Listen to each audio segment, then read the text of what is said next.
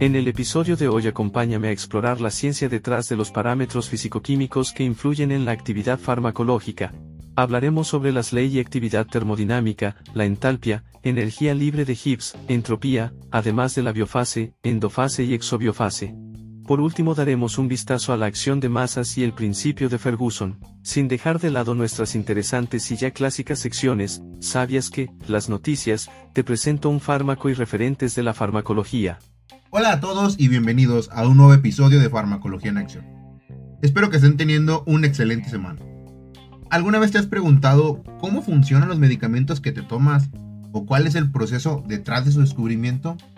Soy Carlos Gutiérrez, estudiante de la licenciatura Químico Farmacéutico Biólogo, y junto a Sheldon diseñamos este espacio para resolver esta y otras dudas. Además, queremos compartir contigo un poco del conocimiento adquirido sobre farmacología y química en general en cada episodio exploraremos la ciencia detrás de los fármacos, su descubrimiento, desarrollo, mecanismos de acción y actividades terapéuticas. Además, invitaremos a químicos, médicos, docentes e investigadores que nos brinden su punto de vista de acuerdo al crecimiento de la industria farmacéutica, ya que ellos la enfrentan todos los días. Prepárate para desafiar tu mente, expandir tu conocimiento y descubrir cómo la farmacología está moldeando nuestro presente y futuro.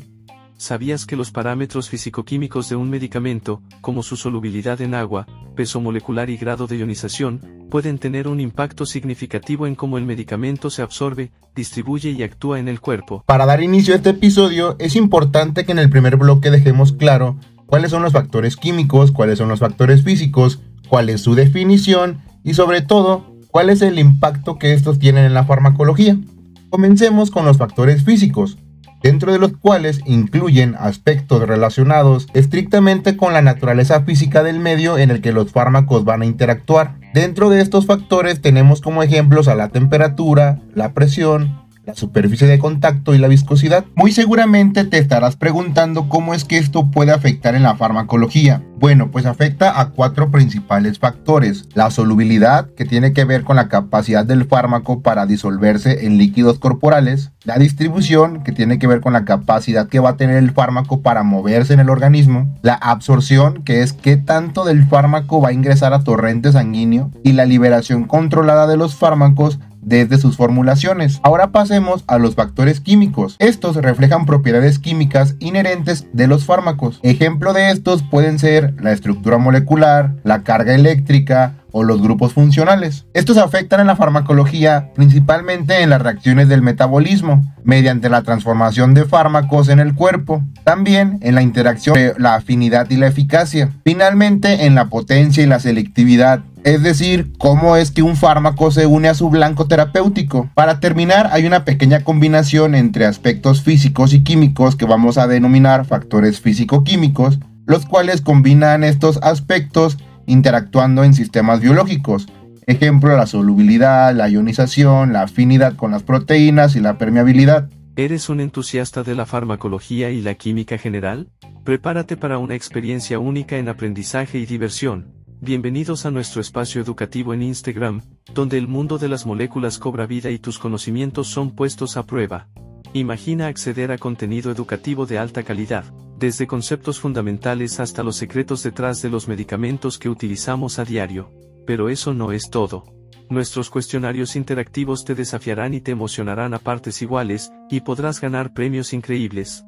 Participa en nuestros concursos y tendrás la oportunidad de ganar regalos que te inspirarán en tu viaje de aprendizaje. Únete a nuestra comunidad en constante crecimiento de apasionados estudiantes y profesionales de la ciencia. Conoce a otros amantes del conocimiento como tú. Síguenos en Instagram en arroba farmacology4- y descubre un mundo completamente nuevo de conocimiento y entretenimiento. Así que, si buscas aprender, desafiarte y disfrutar al mismo tiempo, te esperamos en arroba farmacology-4. Comencemos hablando sobre las leyes de la termodinámica. Esta es una rama de la física que estudia los sistemas en equilibrio térmico y su transformación de energía se basa en tres leyes fundamentales, las cuales establecen los principios básicos que rigen el comportamiento de la energía en los sistemas termodinámicos. Estas leyes son aplicables para muchos campos de la ciencia, incluyendo la farmacología. A continuación te voy a presentar un ejemplo práctico de cómo es que podríamos incluir estas leyes dentro de los fármacos. Imagina que está diseñando un sistema de liberación controlada de medicamentos, como podría ser un parche transdérmico. El objetivo de este parche es entregar una cantidad constante de fármacos al torrente sanguíneo durante un periodo de tiempo determinado. En este escenario vamos a aplicar las tres leyes de la termodinámica de la siguiente manera. La primera ley nos establece que la energía no puede crearse ni destruirse, únicamente se va a transformar. Contextualizando al parche transdérmico, el fármaco que contiene el parche tiene una energía química potencial, que con el tiempo, a medida que el fármaco se difunde a través de la piel y entra al torrente sanguíneo, su energía química se convierte en energía cinética y potencial en el cuerpo. La cantidad total de energía química del fármaco no ha cambiado, pero su forma y la ubicación de esta sí. Ahora, la segunda ley nos dice que la entropía tiende a aumentar en sistemas aislados. Volviendo al contexto del parche, la liberación controlada del fármaco puede ser vista como un proceso que busca mantener cierto orden en base a la concentración constante al torrente sanguíneo en un sistema, que sería el cuerpo, que naturalmente tiende a la entropía. La liberación controlada contrarresta este aumento de entropía al mantener la concentración del fármaco en un rango terapéutico específico. Y por último, podríamos relacionar la tercera ley de la termodinámica con la temperatura. La eficacia y velocidad de liberación de un fármaco a través de un parche transdérmico puede verse influenciada debido a los diferentes niveles de temperatura, por ejemplo. Si las temperaturas son extremadamente bajas, la difusión del fármaco podría verse más lenta significativamente. Por otro lado, si las temperaturas tienden a ser altas, el fármaco podría liberarse de una forma más rápida. ¿Alguna vez te has maravillado con el mundo oculto de los hongos y las maravillas que pueden revelar? Prepárate para adentrarte en el fascinante reino de la micología. Hola a todos los curiosos y exploradores de la naturaleza, les presentamos nuestra página educativa en TikTok, donde te llevaremos en un viaje único hacia el asombroso mundo de los hongos. Desde los bosques más profundos hasta tu propio jardín, los hongos están en todas partes y tienen historias sorprendentes que contar. Nuestros videos te llevarán a descubrir la diversidad de formas, colores y funciones de los hongos. Prepárate para explorar desde los micromundos hasta los macroecosistemas. ¿Crees que sabes todo sobre hongos? Acepta nuestros desafíos y cuestionarios para poner a prueba tus conocimientos y descubrir nuevos hechos sorprendentes. Pero eso no es todo. ¿Quieres ganar premios emocionantes mientras aprendes? Nuestros concursos son tu oportunidad para brillar y llevar a casa recompensas increíbles. Únete a nuestra comunidad apasionada de micólogos aficionados y expertos, donde podrás compartir tus hallazgos, preguntas y entusiasmo por el mundo fangel. No esperes más. Síguenos en TikTok como arroba micologiaconca y comienza tu viaje hacia la comprensión y la apreciación de los hongos como nunca antes. Si estás listo para descubrir los secretos ocultos bajo nuestros pies y explorar el mundo increíble de la micología, te esperamos en arroba micologiaconca en TikTok. Después de hablar de las leyes de la termodinámica, ahora hablemos de la actividad de la termodinámica la cual es una medida de la capacidad de un componente para participar en una reacción química. Se define como la relación entre la actividad del componente de una solución y su concentración en una solución ideal. En otras palabras, la actividad termodinámica mide la efectividad con la que un componente puede reaccionar en una mezcla de componentes. La actividad termodinámica es importante porque ayuda a predecir la eficacia de los medicamentos en el cuerpo. Conocer la actividad de estos, los investigadores pueden determinar cuál es la dosis adecuada y la forma en que se debe administrar para lograr un efecto deseado. Ahora, seguramente te preguntarás qué rayos es la entalpía es una magnitud termodinámica que se define como la suma de energía interna de un sistema y el producto de su presión y volumen. En otras palabras menos rebuscadas, es una medida de la cantidad de energía que hay en un sistema y éste la puede intercambiar con su entorno en forma de calor. Si lo aterrizamos en la farmacología, la entalpía es importante porque nos permite entender cómo los cambios de temperatura pueden o no afectar la eficacia de los medicamentos. Cuando un medicamento se administra a un paciente, su entalpía puede cambiar debido a los factores como la absorción, distribución y el metabolismo. Por lo tanto, es importante tener en cuenta estos cambios al diseñar nuevos medicamentos o al ajustar la dosis para pacientes individuales. Además, este parámetro también nos puede ayudar a comprender cómo los medicamentos interactúan con otros componentes del cuerpo como las proteínas y la célula. Es turno de hablar de la energía libre de Gibbs. Esta es una medida termodinámica que indica si una reacción química puede ocurrir espontáneamente o no. En otras palabras, es una forma de determinar si la reacción es de aquellas que liberan energía o de aquellas que requieren energía.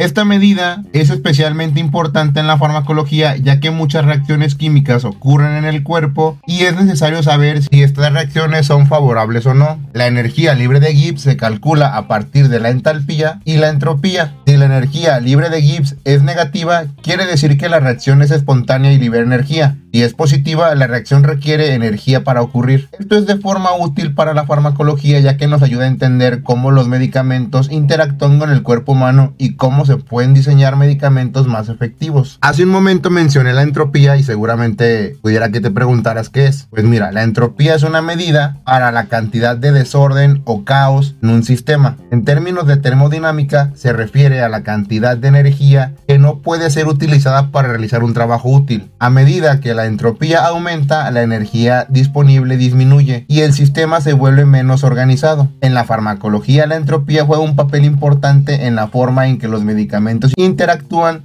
con el cuerpo humano. Por ejemplo, cuando se administra un medicamento y este se distribuye por todo el cuerpo, su concentración disminuye a medida que se metaboliza y se elimina. Esta distribución y eliminación están influenciadas por la entropía del sistema. La Sociedad Latinoamericana de Ciencia y Tecnología, SOLACIT, invita a los estudiantes del Estado de Jalisco con interés y gusto por la ciencia y la tecnología a desarrollar y presentar un proyecto de investigación en la decimotercera edición de Código Ciencia Expo Ciencias Jalisco, la cual seleccionará a los mejores proyectos para conformar la selección estatal que nos representará en la Expo Ciencias Nacional 2023 a realizarse en Hermosillo, Sonora, así como también participar en eventos internacionales. Estudiantes de preescolar a universidad son invitados a formar su equipo, inscribirse a más tardar el 29 de septiembre y estar listos para exponer su proyecto el 10 de octubre.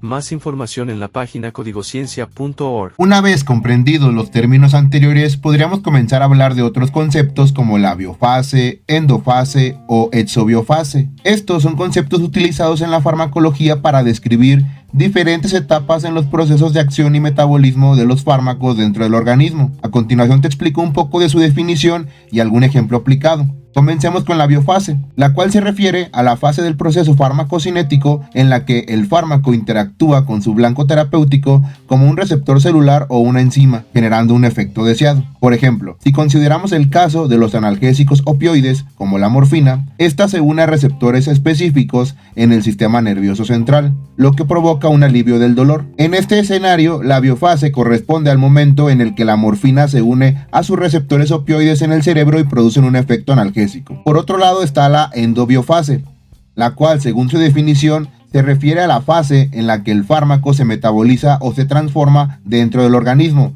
Generalmente se hace en el hígado y esto es para facilitar su eliminación.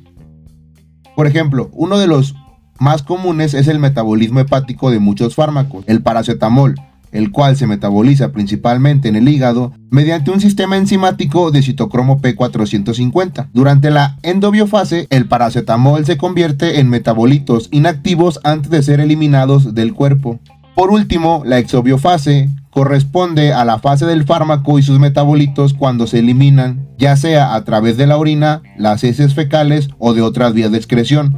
Ejemplo, los diuréticos. La furosemida aumenta la excreción de sodio y agua a través de la orina. Durante la exobiofase, la furosemida y sus metabolitos se eliminan a través del sistema renal, ayudando a reducir la retención de líquidos en pacientes con edema e hipertensión.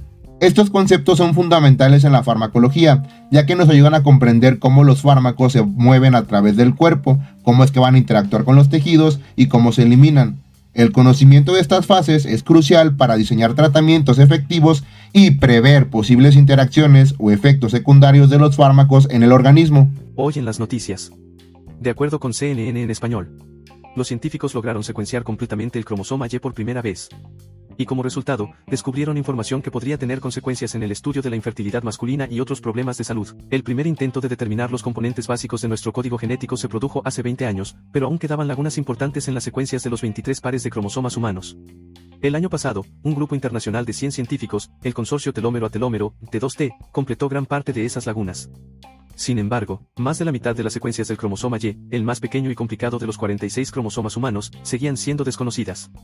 Ahora, el mismo grupo de investigadores completó la información que faltaba, publicando este miércoles una secuencia completa del cromosoma Y en la revista académica Nature. Hace apenas unos años, faltaba la mitad del cromosoma Y humano, afirma en un comunicado Mónica Sechova, coautora principal del artículo y becaria postdoctoral en Ingeniería Biomolecular de la Universidad de California en Santa Cruz. Por aquel entonces ni siquiera sabíamos si se podía secuenciar, era tan desconcertante, añadió Sechova. Esto es realmente un cambio enorme en lo que es posible. Casi para finalizar, hablemos de la ley de acción de masas, la cual es un principio fundamental de la química que describe cómo las velocidades de las reacciones químicas están directamente relacionadas con las concentraciones de los reactivos y los productos en un sistema en equilibrio. Esta ley aplica varios contextos para comprender la absorción, distribución, metabolismo y excreción de los fármacos. Por ejemplo, en el caso de la absorción, cuan mayor sea la concentración de fármacos en la zona de absorción, mayor será la velocidad de absorción. Por ejemplo, supongamos que se administra una dosis de un antibiótico en el intestino. La concentración elevada del fármaco en el intestino aumentará la velocidad de absorción del mismo, lo que puede ser beneficioso en el tratamiento de una infección aguda. La ley de acción de masas también se aplica en el equilibrio de ionización, el metabolismo de los fármacos y la eliminación renal. Te voy a dar algunos ejemplos. Para el equilibrio de ionización, los anestésicos locales como la lidocaína tienen un pKa que afecta su ionización. Cuando la concentración de ionizados es alta, la acción anestésica es más efectiva porque la forma ionizada penetra mejor las membranas celulares. Por otro lado, un ejemplo del metabolismo podría ser que si la concentración de un fármaco en el hígado es alta debido a una dosis elevada, se acelera la velocidad del metabolismo y esto puede resultar en una eliminación más rápida del fármaco y una disminución de su efecto terapéutico. Por último, un ejemplo de la eliminación renal es que la eliminación de algunos antibióticos como la penicilina es directamente proporcional a su concentración en el filtrado glomerular. Una mayor concentración en el filtrado resulta en una eliminación más rápida del fármaco. En resumen, la ley de acción de masas es esencial en la farmacología para comprender cómo la concentración de un fármaco en diferentes compartimientos corporales afectan su absorción, distribución, metabolismo y excreción. Esta ley nos proporciona un marco teórico para predecir y optimizar el comportamiento de los fármacos en el organismo y por lo tanto es fundamental para el diseño de tratamientos farmacológicos efectivos. Los suplementos alimenticios son cada vez más populares, pero también pueden ser controvertidos. ¿Has experimentado algún cambio significativo en tu salud o bienestar gracias a un suplemento? Si es así, ¿cuál fue y cómo crees que funcionó? Comparte tus experiencias y consejos sobre suplementos con nosotros. Hoy nuestro referente de la farmacología es Louis Pasteur, en 1822 a 1895, y fue un influyente científico francés conocido por sus contribuciones fundamentales en microbiología, medicina y química. Estableció la teoría de los gérmenes, desarrolló la pasteurización y contribuyó al surgimiento de la microbiología médica.